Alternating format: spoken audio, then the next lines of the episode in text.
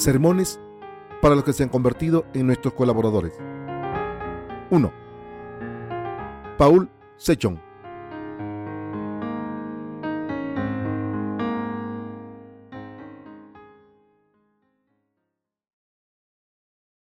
Benditos los que comparten el pan de vida en estos últimos días. Mateo 24, del 32 al 51. De la higuera aprende la parábola.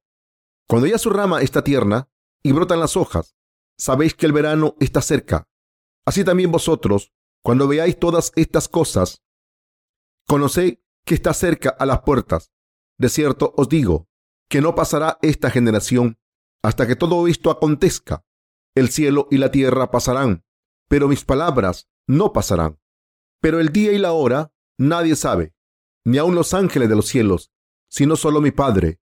Mas como en los días de Noé, así será la venida del Hijo del Hombre. Porque como en los días antes del diluvio, estaban comiendo y bebiendo, casándose y dando en casamiento, hasta el día en que Noé entró en el arca, y no entendieron hasta que vino el diluvio y se lo llevó a todos así será también la venida del Hijo del Hombre.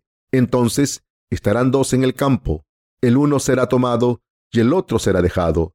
Dos mujeres estarán moliendo en un molino, la una será tomada y la otra será dejada. Velá pues, porque no sabéis a qué hora ha de venir vuestro Señor, pero sabed esto, que si el padre de familia supiese a qué hora el ladrón habría de venir, velaría y no dejaría minar su casa. Por tanto, también vosotros está preparados, porque el Hijo del Hombre vendrá a la hora que no pensáis. ¿Quién es, pues, el siervo fiel y prudente, al cual puso su Señor sobre su casa, para que les dé el alimento a tiempo? Bienaventurado aquel siervo, al cual cuando su Señor venga, le haya haciendo así. De cierto os digo, que sobre todos sus bienes le pondrá.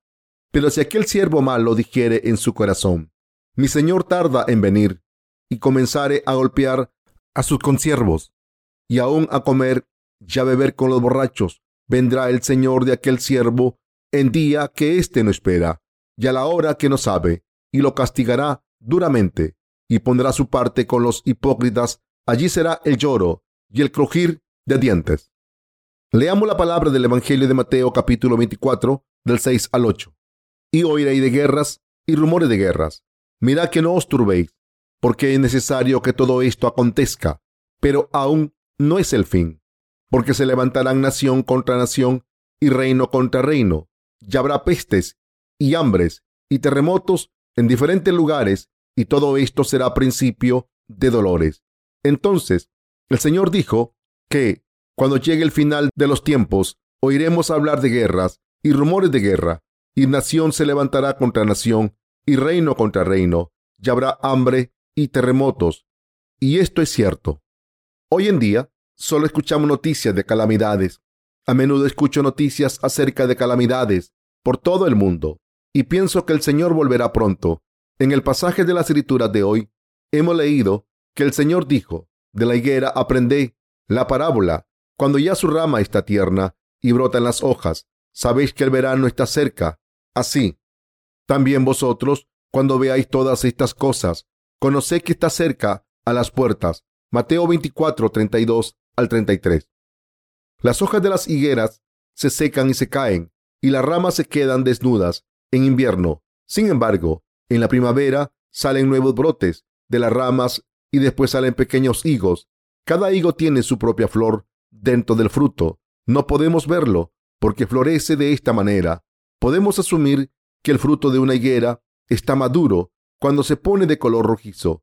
Así es la higuera que el Señor dice que debemos tomar como señal de que el verano está cerca, al ver que sus ramas se hacen tiernas y las ramas empiezan a echar hojas.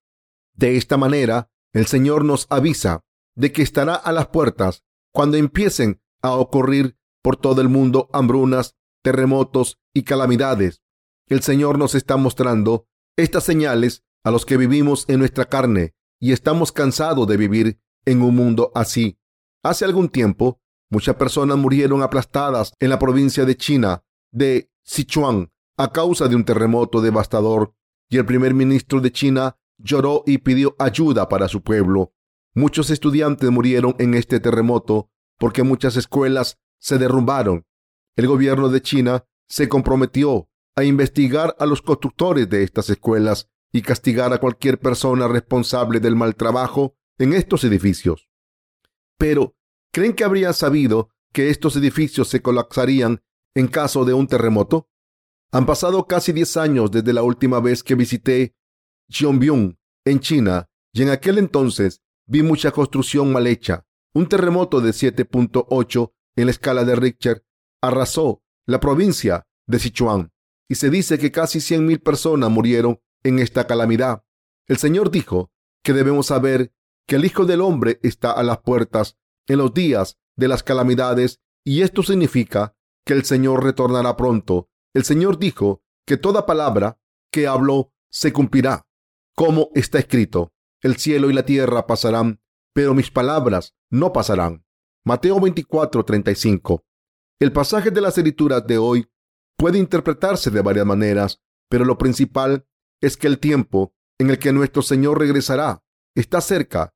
El primer mundo que Dios había creado fue a través de Adán y Eva, pero todas las criaturas murieron durante el diluvio, excepto la familia de Noé y los seres vivos que habían dentro del arca. El Señor entonces nos hizo a los seres humanos multiplicarnos y dar fruto después de que la familia de Noé saliese del arca, y entonces nacieron los descendientes de Noé. Así, esta nueva humanidad fue creada, pero nosotros, la segunda humanidad, estamos condenados a morir. De la misma manera en que la primera humanidad desapareció, la segunda humanidad está a punto de ser destruida y la tercera humanidad aparecerá en el nuevo mundo. Y el tercer mundo es el reino milenario y es el principio del reino de Dios eterno. Entonces el Señor dijo, el cielo y la tierra pasarán, pero mis palabras no pasarán. Mateo 24:35. Debemos entender que la palabra del Señor se cumplirá definitivamente y debemos vivir por la fe en la palabra del Señor. De lo contrario, la gente no sabrá qué ocurre en estos tiempos y no vivirá por fe y será destruida con este mundo mientras solo le importan las cosas sin valor. Nadie sabe el día ni la hora del retorno del Señor, pero vendrá como vino el diluvio de Noé. El Señor dijo que la gente estaba comiendo y bebiendo, casándose y dando en matrimonio hasta el momento en que llegó el diluvio de Noé. Dijo que no sabían que la destrucción inminente iba a llegar hasta el momento en que Dios lo destruyó. Las escrituras dicen que todos excepto la familia de Noé fueron destruidos en el diluvio. En aquel entonces nadie sabía que la destrucción estaba cerca hasta que murieron todos. ¿Quién no conoce este hecho? Todos los cristianos de hoy en día lo saben, pero a pesar de esto, no les importa el hecho de que el retorno del Señor está cerca, como a la gente de los días de Noé. No le importó la destrucción inminente de la que Noé les avisó. Debemos saber que el avenimiento del Señor está cerca.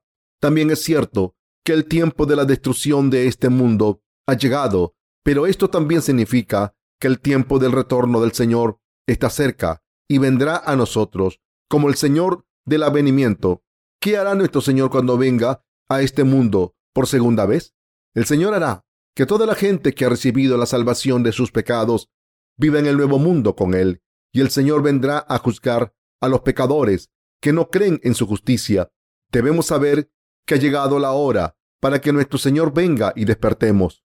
Nuestro Señor nos ha enseñado a los predicadores y a los santos acerca de este segundo avenimiento. El Señor dijo, entonces estarán dos en el campo, el uno será tomado y el otro será dejado. Dos mujeres estarán moliendo en un molino, la una será tomada y la otra será dejada. Velá pues, porque no sabéis a qué hora ha de venir vuestro Señor, pero sabed esto, que si el padre de familia supiese a qué hora el ladrón habría de venir, velaría y no dejaría minar su casa. Mateo 24, 40 al 43.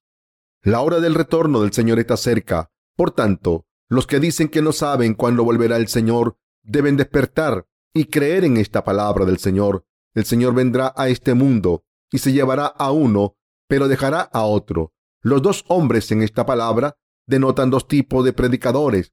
Todos los predicadores piensan que están haciendo la obra de Dios en este mundo. Todos los predicadores están predicando la palabra del Evangelio a la gente y cuando el Señor vuelva al mundo, tomará a uno y dejará a otro. El que vaya a ser tomada por Dios será determinado por si una persona cree en la justicia de Dios.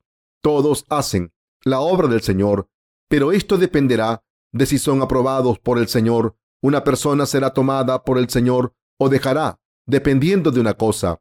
Entre los predicadores, algunos serán tomados por el Señor, mientras que otros serán dejados. Esto significa que nuestro Señor decide el resultado final de nuestra fe.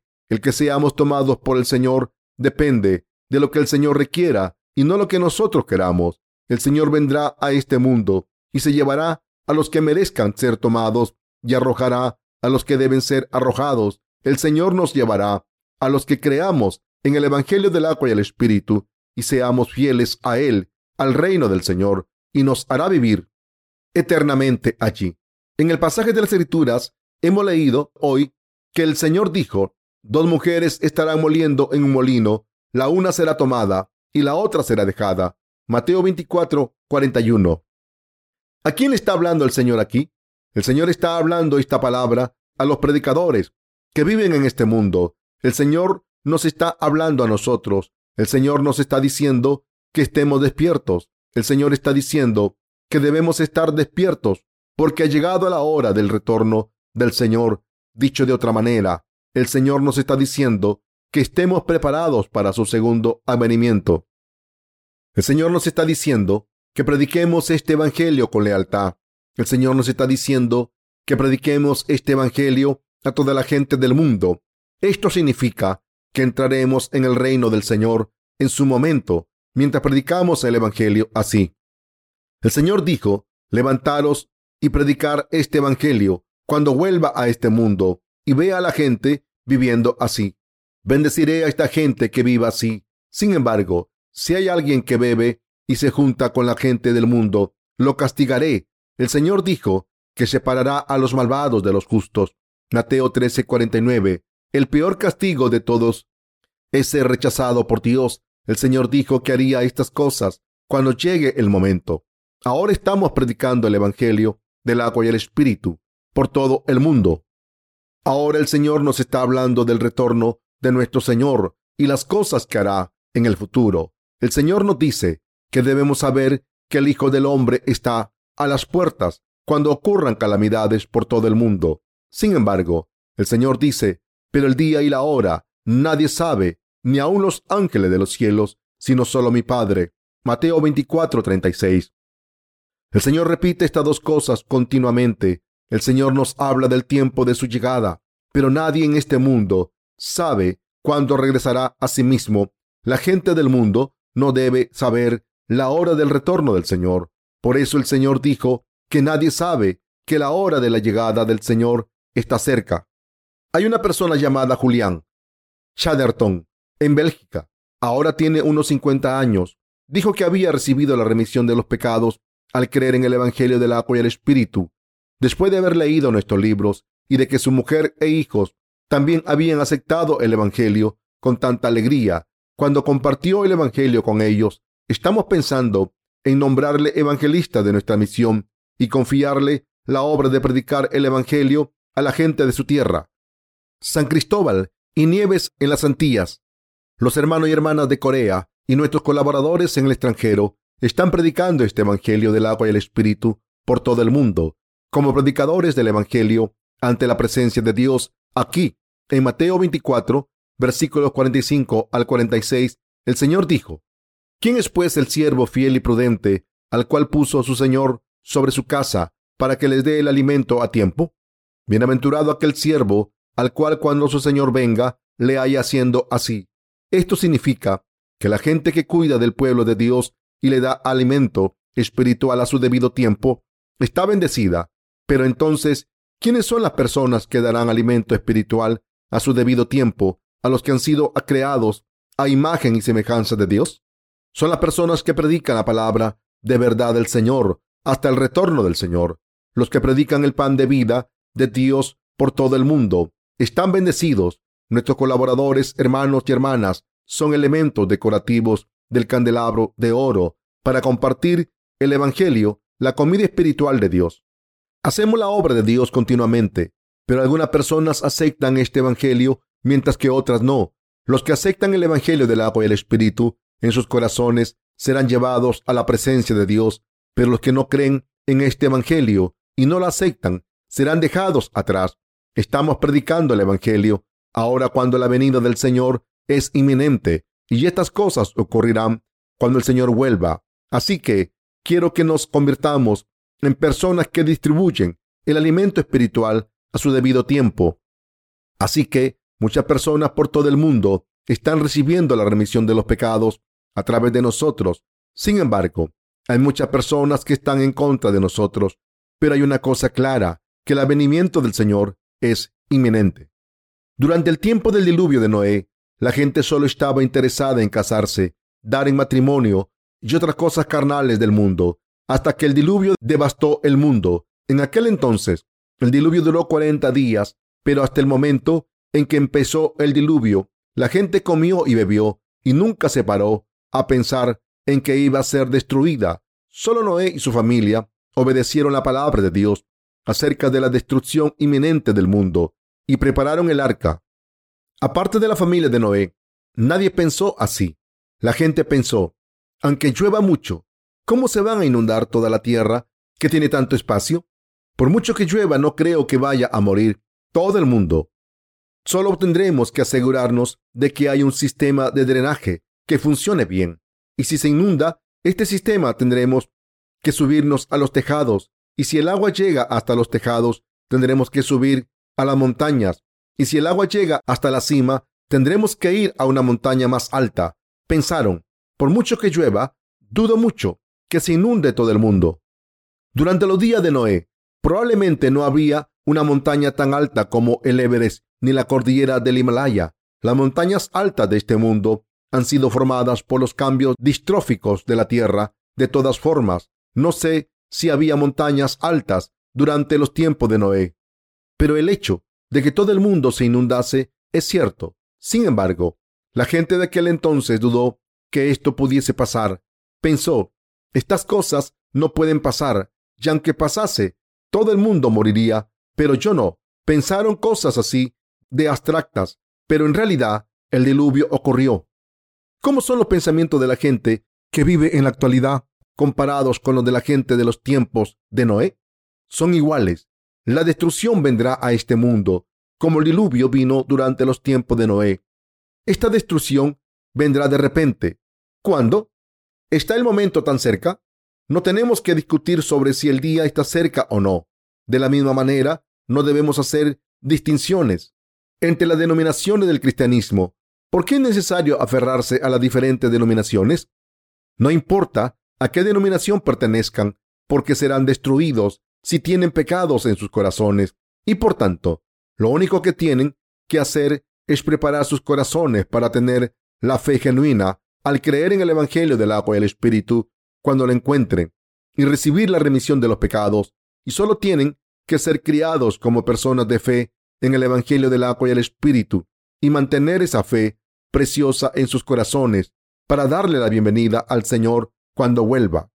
Por tanto, habremos conseguido nuestro objetivo si el Señor nos lleva. Entonces, ¿por qué tenemos que hacer distinciones de denominaciones ahora?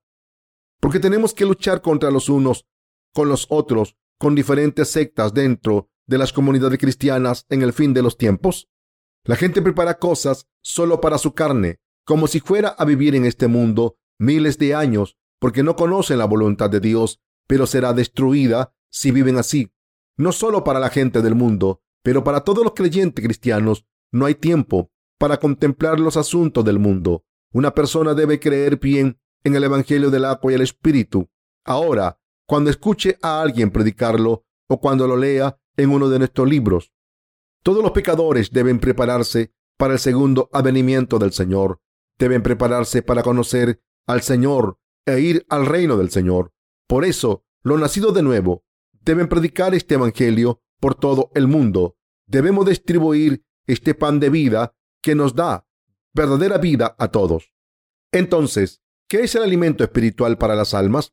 Es la palabra de Dios. La verdadera vida se vive en la palabra de Dios. Esta palabra es la palabra del Evangelio del agua y el Espíritu. La palabra de Dios es la palabra de vida y la palabra de verdad. La palabra de Dios renueva nuestras almas y nos hace estar bendecidos.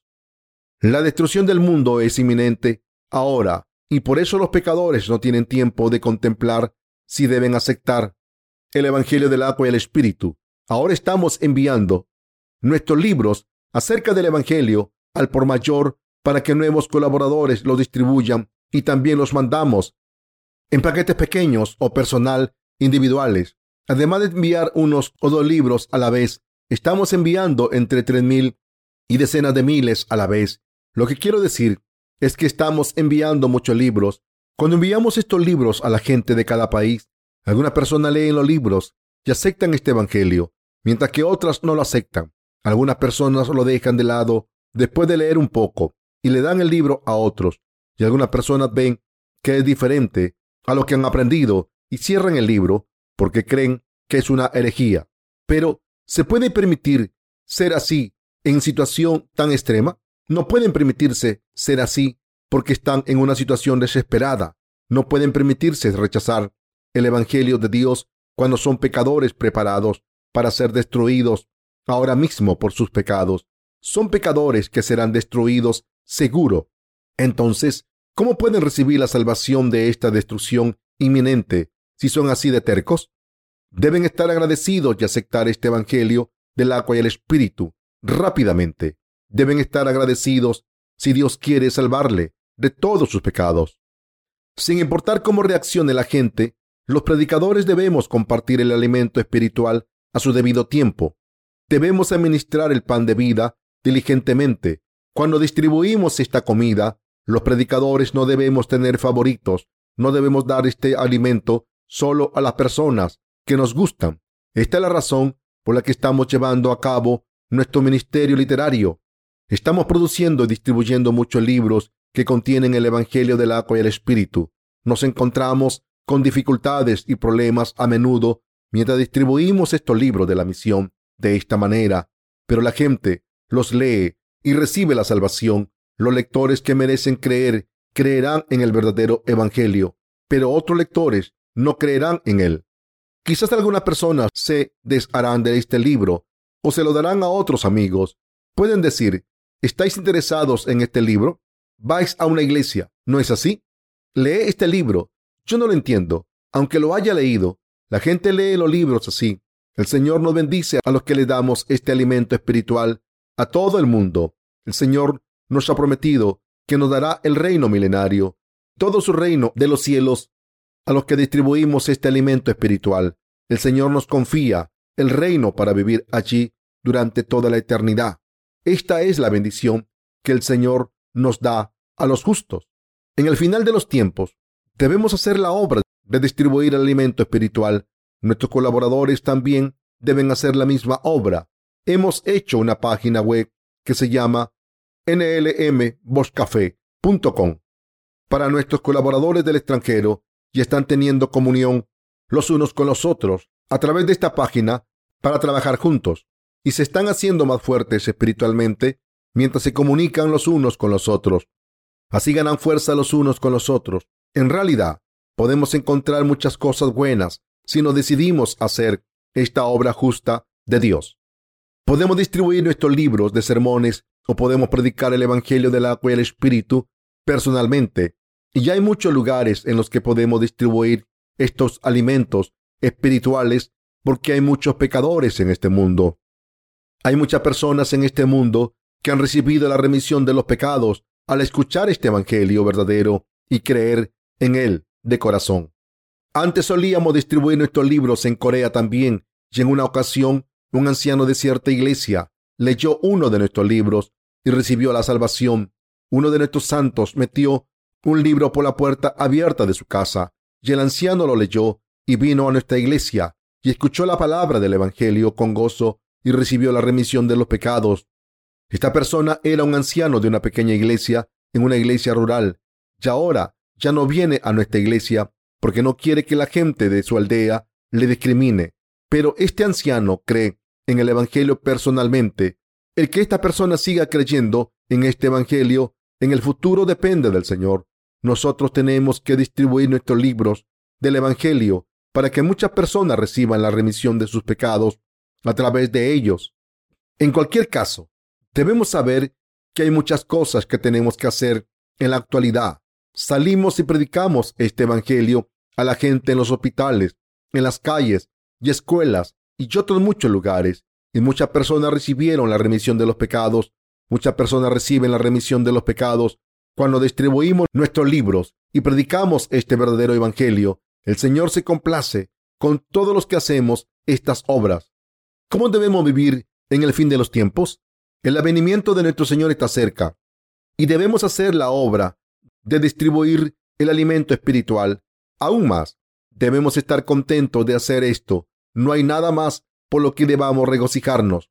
Debemos mantener nuestra fe, orar y hacer la obra de darles el alimento espiritual a otras personas. Distribuir el alimento espiritual es muy importante. Habría límites en la distribución de este alimento espiritual si simplemente predicásemos el Evangelio a través de la comunión verbal. Sin embargo, si distribuimos este alimento espiritual del Evangelio a través del ministerio literario, podemos salvar a muchas personas en muchos países en poco tiempo, porque aún más personas podrán leer nuestros libros y recibir la remisión de los pecados. Entonces, muchas personas pueden ser siervas de Dios como nosotros y hacer la obra de distribuir el mismo alimento espiritual y complacer a Dios en este periodo de calamidades, cuando el avenimiento del Señor está cerca. Debemos hacer la obra de distribuir este alimento espiritual ahora. Nuestros colaboradores en el extranjero deben hacer estas obras buenas también. Nuestros colaboradores en Corea deben hacer estas obras también. Estoy diciendo que ahora no es el momento de quedarse pensando en cómo hay que vivir en este mundo con comodidad y prosperidad. Deben predicar este Evangelio sin cesar. Parece que nuestro colaborador Julián Charderton de Bélgica ha predicado este verdadero Evangelio a su mujer y le ha pedido que vuelva a su tierra, la isla de Nieves, a predicar este Evangelio. Al parecer, su mujer trabaja en una embajada. Voy a leer una de las cartas que esta pareja ha escrito. Julián Charderton está ahora en su tierra de nieves. Y esta es la carta que le escribió su mujer, Julián Charderton. Ha sugerido que su mujer volviese allí para trabajar juntos por el Evangelio y la respuesta de su mujer a su carta es la siguiente. Julián, gracias por tus palabras de apoyo y sabiduría. Tus palabras me dan mucho coraje. Creo en ti. Todo lo que tengo que hacer es creer en el Señor y el Señor me guiará. Leannan y Caridad está bien tienen exámenes al final de este mes y les va bien en la escuela. Este colaborador escribió una carta a su mujer pidiéndole que volviese a su tierra con sus dos hijas para predicar el Evangelio y trabajar por el Evangelio juntos. Y esa fue la respuesta de su mujer. Creo que su mujer es una buena mujer. Es maravilloso que una mujer responda de manera tan positiva, con el mismo corazón que su marido, cuando se le predica el Evangelio. La mujer le dio gracias a Julián por sus palabras de apoyo y de sabiduría. ¡Qué maravilloso! ¿Cómo de difícil sería que un marido predicase la palabra del Evangelio a su mujer y que su mujer le acusase de haber caído a mano de un culto y le dejase por eso? Es maravilloso tener una mujer así, de educada. Cuando el marido le pidió a su mujer que volviese a su ciudad natal y predicase el Evangelio con él, ella contestó, tus palabras son muy alentadoras tiene razón. Todo lo que tengo que hacer es creer en el Señor y el Señor me guiará. Su marido le acababa de predicar el Evangelio solo hacía unos minutos y ella le respondió que lo que le había dicho era alentador. Estaba diciendo que sus palabras eran correctas y que las cosas que hace y dice son correctas. Yo sé que la mujer de Julián será bendecida en abundancia. Pienso que su mujer se unirá firmemente con su marido y servirá al Evangelio con lealtad. Me dijeron que sus dos hijas están estudiando mucho para sus exámenes y que quieren ir a la universidad en Canadá. Así pienso que las hijas están en secundaria. El hermano Julián fue a su tierra hace unos meses y vio que había muchas personas que necesitan sustento espiritual. Por tanto, le pedí a nuestro centro de distribución que enviase más libros a nuestro hermano Julián. He dado instrucciones a la oficina principal de nuestra misión para que le nombre evangelista. También le preguntamos cuántos de nuestros libros podía recibir y distribuir y vamos a enviarle tres mil libros. Hay mucho trabajo por hacer. Creo que la mujer del hermano Julián sabe varios idiomas porque ha trabajado en una embajada y sé que está haciendo un buen trabajo con la obra de Dios. Hay muchas personas en este mundo que necesitan desesperadamente esta comida espiritual. ¿No es así? Hay personas que niegan a tomar este alimento y persiguen a nuestros predicadores, pero son pocas. Hay muchas personas que de verdad anhelan tener la palabra de Dios de vida. Cuando ven cómo este mundo está yendo hacia la destrucción, estoy seguro de que hay muchas personas que buscan la verdad. Hay probablemente muchas personas que buscan el alimento espiritual, aunque no las hayamos conocido todavía. Si un predicador se despierta y entra en razón, verá que hay muchos lugares donde puede predicar el Evangelio del agua y el Espíritu. A veces quiero dejar este ministerio literario e ir a todos los países con algunos ministros y predicar el Evangelio y distribuir los libros con nuestros colaboradores. Sin embargo, no puedo hacerlo porque todavía no se han corregido todos mis manuscritos y tenemos que hacer mucho trabajo juntos. Recibiremos las bendiciones de Dios por esta obra que estamos haciendo y seremos tomados por Él, por esta devoción. Seremos tomados por el Señor en el nuevo reino que el Señor nos ha preparado. Esta es la era en que el Señor está a las puertas y su avenimiento es inminente. Debemos saber en qué tipo de momento estamos viviendo y estar despiertos. Así, debemos saber correctamente que ahora es el momento de distribuir la comida espiritual con generosidad. Debemos conocer la realidad de estos tiempos y darnos cuenta de que el Señor vendrá pronto. Hemos escuchado cómo la gente de China ha sufrido tanto y llorado a causa del ciclón Nargis. Pero, ¿creen que no puede pasar esto también en Corea? Es cierto que Dios está protegiendo a Corea por su providencia especial. Es cierto que Dios está protegiendo a nuestro país porque los justos en Corea están haciendo la obra de distribuir el alimento espiritual por todo el mundo. Sin embargo, no hay ninguna garantía de que las calamidades de la misma escala de las que China y Myanmar no vayan a ocurrir en Corea. Estas calamidades también ocurrirán en Corea cuando acabemos de predicar este Evangelio del agua y el Espíritu por todo el mundo. ¿De qué sirve llorar por la muerte de decenas de miles de víctimas? Todas murieron debajo de las ruinas. En vez de llorar por sus trágicas muertes, debemos prepararnos para la salvación de antemano. Debemos preparar la salvación de nuestras familias. ¿De qué sirve llorar por nuestros familiares después de que hayan muerto? Debemos preparar su salvación y limpiarnos las lágrimas después de su muerte. Por supuesto, lloraremos porque estaremos tristes, pero debemos saber que todos vamos a morir algún día. Una persona debe saber que si tienen pecados en su corazón, será destruida por Dios y juzgada por sus pecados. Una persona que tiene pecados en sus corazones es como una bestia que muere. Salmos 49:20. Estas personas deben saber que serán juzgadas por Dios y que irán al infierno por sus pecados. ¿Cómo puede una persona no ser encarcelada, no ser juzgadas y malditas por Dios por sus pecados cuando tienen pecados en sus corazones? Los pecadores deben recibir el juicio y la maldición de Dios por sus pecados. Deben saber que esto es verdad. Todo el mundo debe pensar en estas cosas mientras vive en este mundo. Es ridículo que una persona sueñe con vivir con prosperidad o felicidad durante poco tiempo, mientras está destinada a ir al infierno porque todavía tienen pecados en sus corazones. Estas personas deben conocer su naturaleza bien lamentarse por sus pecados y buscar la misericordia de Dios para recibir la remisión de sus pecados y deben aceptar el Evangelio del agua y el Espíritu con gratitud y ser salvados absolutamente. E incluso, después de haber recibido la salvación de los pecados, deben saber que otras almas irán al infierno si tienen pecados y por eso deben hacer la obra de predicar este Evangelio a estas almas. No valdrá de nada si no hacen esta obra y son destruidos.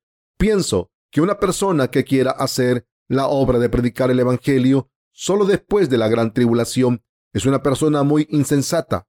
Hemos puesto unos paneles de cristal anchos en el tejado de nuestra iglesia en el centro de formación de discípulos de Inge y hemos puesto un invernadero sobre el tejado de cristal, pero el viento sopló tan fuerte que rompió el vinilo. Habíamos puesto sujeciones bajo los postes del invernadero para estabilizarlo con anclas, pero se salieron parcialmente. El viento era tan fuerte que algunos de los pernos que sujetaban los postes se salieron. Cuando construimos el invernadero, no pensamos ni calculamos lo que pasará si hubiese fuertes vientos. Por tanto, el invernadero quedó destruido por completo. Ahora tendremos que calcular lo que pasará si soplan vientos fuertes y haremos la obra de manera adecuada para que no sea destruida por el viento en el futuro. La gente de China tendría que haber sabido que estos edificios se caerían si ocurriese un terremoto. De la misma manera, debemos prepararnos por si algo así pasa. ¿Qué más podemos hacer después de un desastre tan trágico? Debemos prepararnos para desastres como este antes de que ocurra y predicar el Evangelio del agua y el Espíritu de antemano. ¿Cuál era el nombre del ex marido de la diácona Song No Par en Japón? Se llamaba Sakamoto y cuando estaba en Corea fue a las colinas de Mirjung en el monte Sorak. Allí vio muchas rocas en la ladera junto a la carretera. Le pareció que se venía encima. Tenía mucho miedo porque en Japón hay muchos terremotos y la gente en Japón no puede permitirse dejar rocas colgando tan precariamente. Así que pensó que las rocas se le caerían encima y le aplastarían si se dejaban allí. Pero, por el contrario, ¿cómo la gente de Corea? Los coreanos ni siquiera parpadean cuando ven rocas colgando en la ladera de una montaña sobre sus cabezas. Piensan, deja que se caiga. A mí no me molestan. Sin embargo, estas rocas serían peligrosas si ocurriese un terremoto. Debemos informar a la gente de que incluso los predicadores de este mundo irán al infierno. Si siguen teniendo pecados en sus corazones, debemos informarles de esta verdad y distribuir el alimento de vida de antemano. Si no conocemos esta verdad y la destrucción ocurre, no valdrá de nada llorar por estas personas. Será demasiado tarde. El retorno del Señor está cerca y lo que debemos hacer es mantenernos despiertos y predicar el Evangelio del agua y el Espíritu a la gente que va a ir al infierno. Ahora es el momento de hacerlo.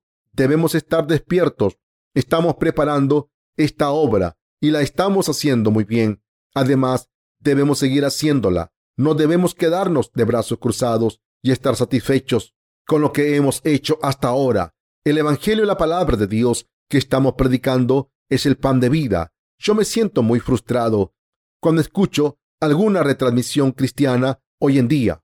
Pienso para mí mismo, ¿es esa la palabra de Dios siendo predicada? ¿Creen que esas son las palabras que dan vida a los pecadores? ¿Están predicando sus palabras y pensamientos o dando un sermón? ¿Han entendido el pasaje de las escrituras que están predicando? No me enojo cuando veo a estos predicadores. No saben nada y son el tipo de personas que no escuchan aunque les digan la verdad. No todo lo que se predica de la palabra de Dios es la palabra de Dios. Este debe ser el verdadero alimento espiritual para la gente. La palabra de Dios debe ser el pan de vida para los que escuchan. Debemos predicar la palabra de Dios que les enseña las señales de los tiempos, guiarles a recibir la salvación, ayudarles a hacer la obra recta y hacerles recibir las bendiciones de Dios. Debemos predicarles estas palabras que les hacen recibir la salvación de la destrucción. Esta es la palabra de vida. Este es el pan de vida. ¿Cuál es el pan de vida de Dios? Este Evangelio del agua y el Espíritu que estamos predicando es el auténtico pan de vida. Debemos continuar predicando este Evangelio. Estamos distribuyendo este pan de vida ahora mismo. He predicado la palabra del Evangelio de Mateo, capítulos 24 y 25, muchas veces. Sin embargo, siempre me resulta nuevo cuando predico la palabra de estos pasajes. Resulta siempre refrescante cuando la escuchan. Es porque es el pan de vida. La palabra de Dios es el pan de vida. Es la palabra sobre la que debemos meditar a su debido tiempo. Estamos predicando esto ahora y la gente está recibiendo la salvación a través del pan de vida que estamos predicando. Están alimentándose de este pan. La gente de todos los países del mundo no solo están recibiendo la salvación, sino también las bendiciones. Pero, por el contrario, los que reciban el juicio serán juzgados a través de esta palabra también.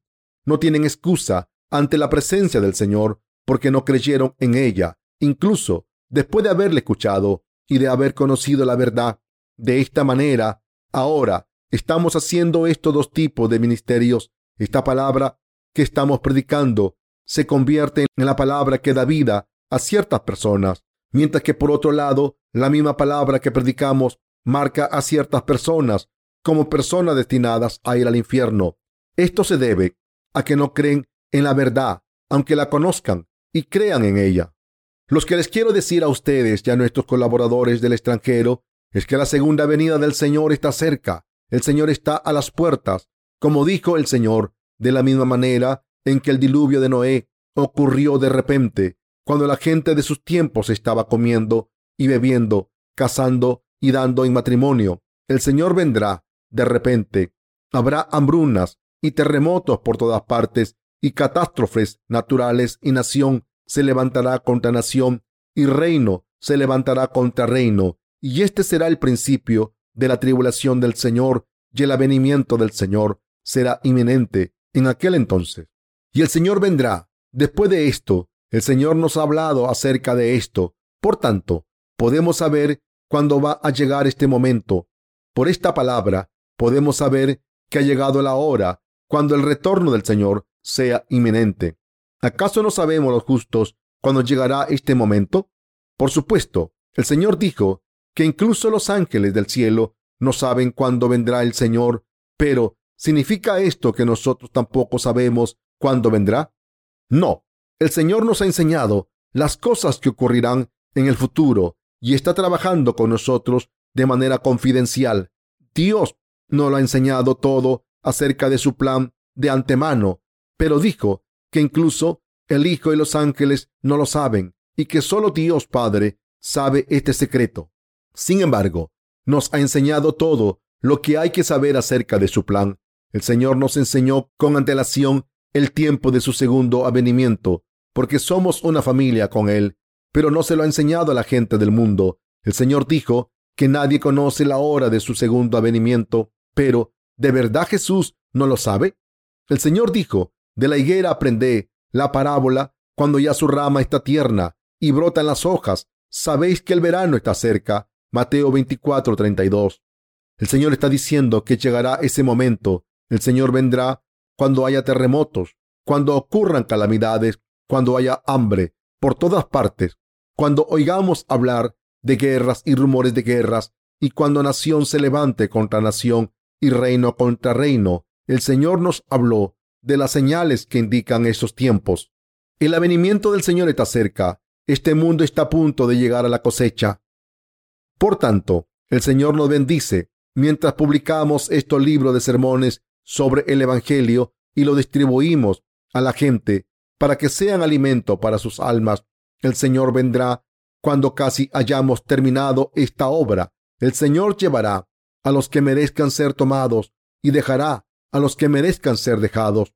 Dos mujeres estarán moliendo en el molino y trabajando duro para ganarse la vida, y una será tomada ante la presencia del Señor, pero el Señor ni siquiera la mirará a la mujer que será dejada atrás.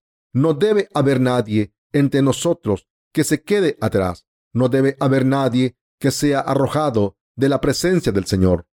No serán abandonados si creen en este Evangelio de la verdad y aunque sean insuficientes, solo tienen que unirse a la iglesia y servirle. Simplemente tienen que servir al Señor en lo que sean capaces. Entonces el Señor les aprobará. Sin embargo, el Señor dijo que Dios castigará a los malvados que no sirvan al Señor, aunque sepan claramente que tienen que hacer.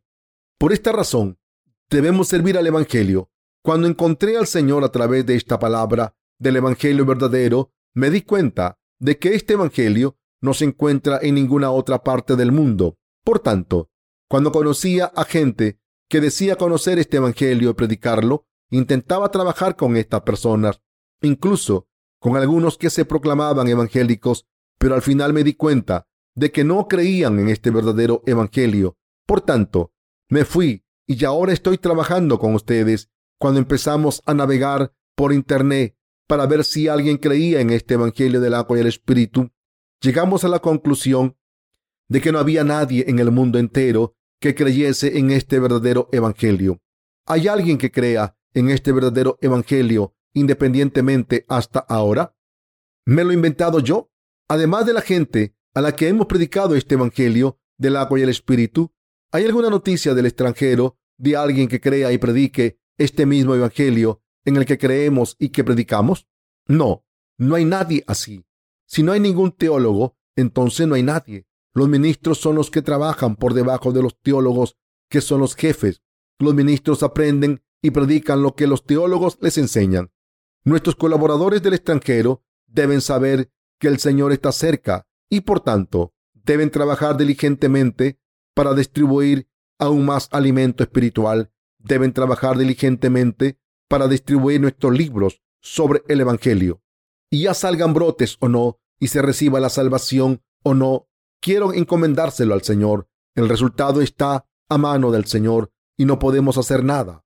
Hay muchas personas que no creen en este Evangelio, aunque digan creer. Por otro lado, hay muchas personas que sí creen, pero no conocen bien este verdadero Evangelio. Estas personas no quieren dar testimonio de su salvación. Hay algunas personas que creen en este Evangelio del agua y el Espíritu, que no saben si creen en este Evangelio o no, porque están confundidas por tantas cosas que han escuchado antes. Somos personas que plantan la semilla y riegan, pero el que hace que la planta dé frutos es el Señor. El Señor hace que la gente reciba la salvación, crezca y luego cosecha y guarda el grano en su granero. No somos los que cosechamos, somos los predicadores, somos los que plantamos. Los que plantan tienen que plantar la buena semilla. El maestro se encargará del resto y de cosechar Solo tenemos que distribuir el alimento espiritual a la gente, predicar el Evangelio y llorar por la obra de Dios para que el Señor coseche tanto como quiera. Trabajemos diligentemente como siervos de Dios para predicar el Evangelio.